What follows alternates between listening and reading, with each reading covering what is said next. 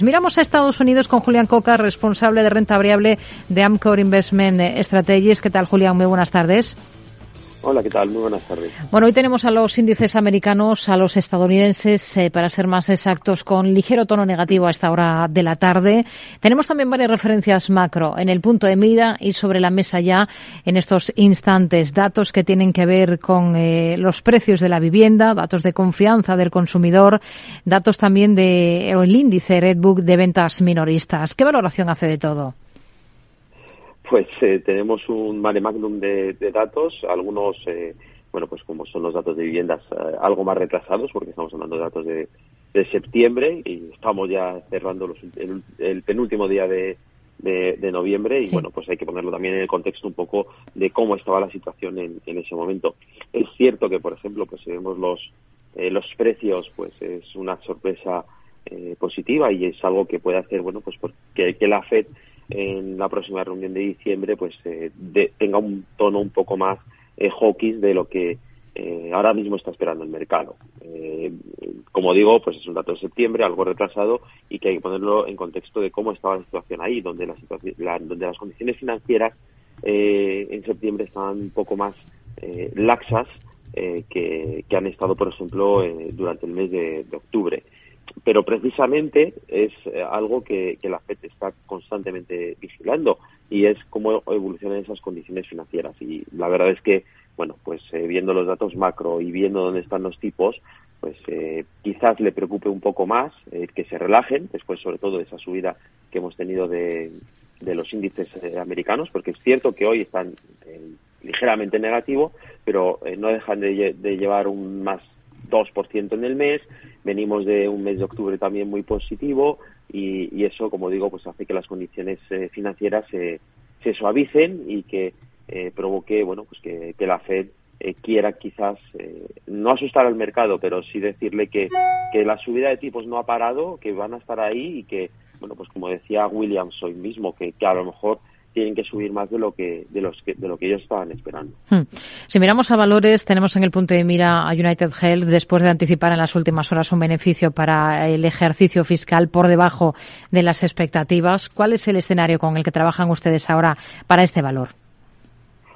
Bueno, hay que decir que, es una compañía que típicamente es eh, conservadora a la, a la hora de, dar un, un guidance y que normalmente es, capaz de, batirlos. Así que, bueno, pues eh, decir que aunque está un poco por debajo de lo, de lo, que, de lo que se esperaba, eh, pues es sólido, es un crecimiento eh, bueno para la compañía y que, bueno, pues que da potencial o que, permite, como decía pues antes, que, que al ser siempre conservador, pues que pueda batir en esas expectativas a, a, lo que a las propias revisiones que vaya haciendo el, mercado y sobre todo, bueno, pues saber que es una compañía que es consistente en, su evolución, que no debía darnos eh, grandes sustos. Y todo ello con, bueno, pues con una compañía que, que a nivel de valoración, pues eh, ya no es eh, lo, lo cara que estaba a finales del año pasado, pero bueno, que, que sigue estando cotizando a un PER de 21 veces,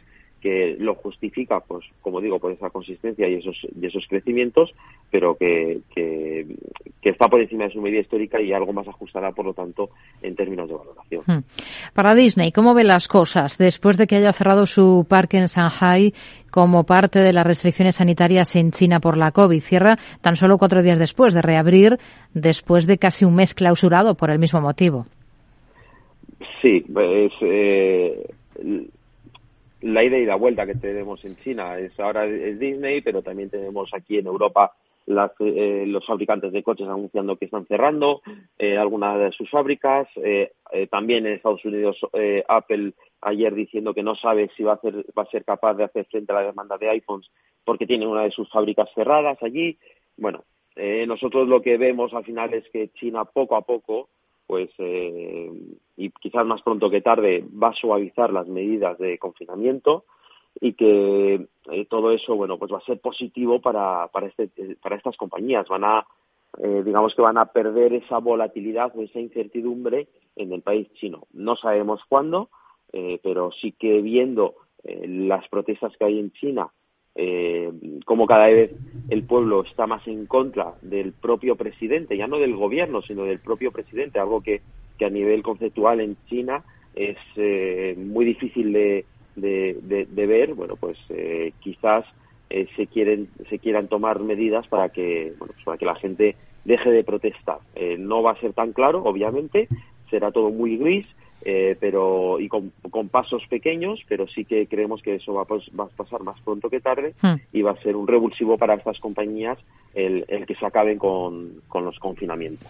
Sector energético, petrolero, ConocoPhillips, ¿qué visión tiene para esta compañía que junto con Qatar Energy han firmado acuerdos de exportación de gas natural licuado a Alemania por un periodo de al menos 15 años a partir de 2026?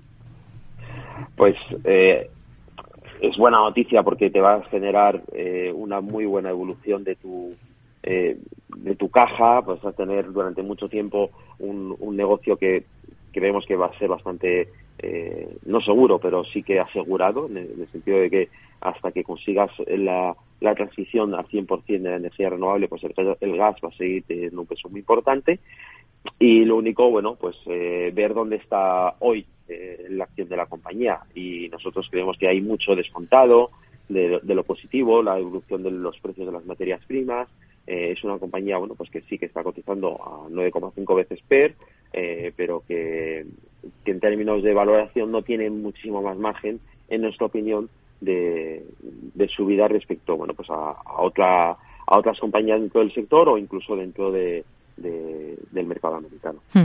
¿Le parece una compra, la de la firma de tecnología médica de Apollo Endosurgery por 417 millones de dólares por parte de Boston Scientific?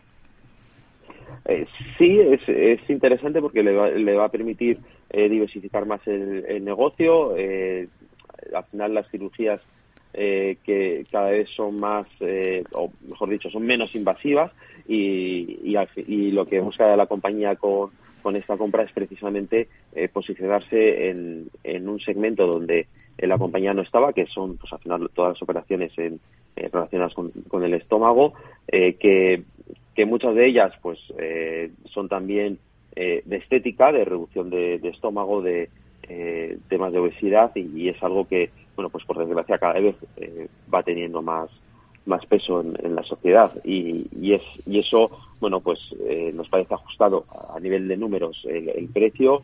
Eh, las sinergias que dicen si te las crees pues eh, dicen que ya va a ser en, en, este próximo año van a haber un efecto positivo en la, en la, parte de crecimiento de, beneficios. Y si es así pues nos, nos resultará muy interesante a nivel de a nivel de compra en cuanto a valoración la compañía pues sí que le mete algo más de, de upside a una compañía que bueno pues está en torno a 10-12% de, de precio objetivo del consenso de analistas eh, con unas valoraciones eh, eh, interesantes pero bueno aquí lo de siempre quedan las dudas como decía antes no de esas sinergias si de verdad se producen o, no nos quedamos con ello, nos quedamos con este análisis para todas estas compañías. Julián Coca, responsable de renta variable de Amcor Investment Strategies. Gracias. Muy buenas tardes.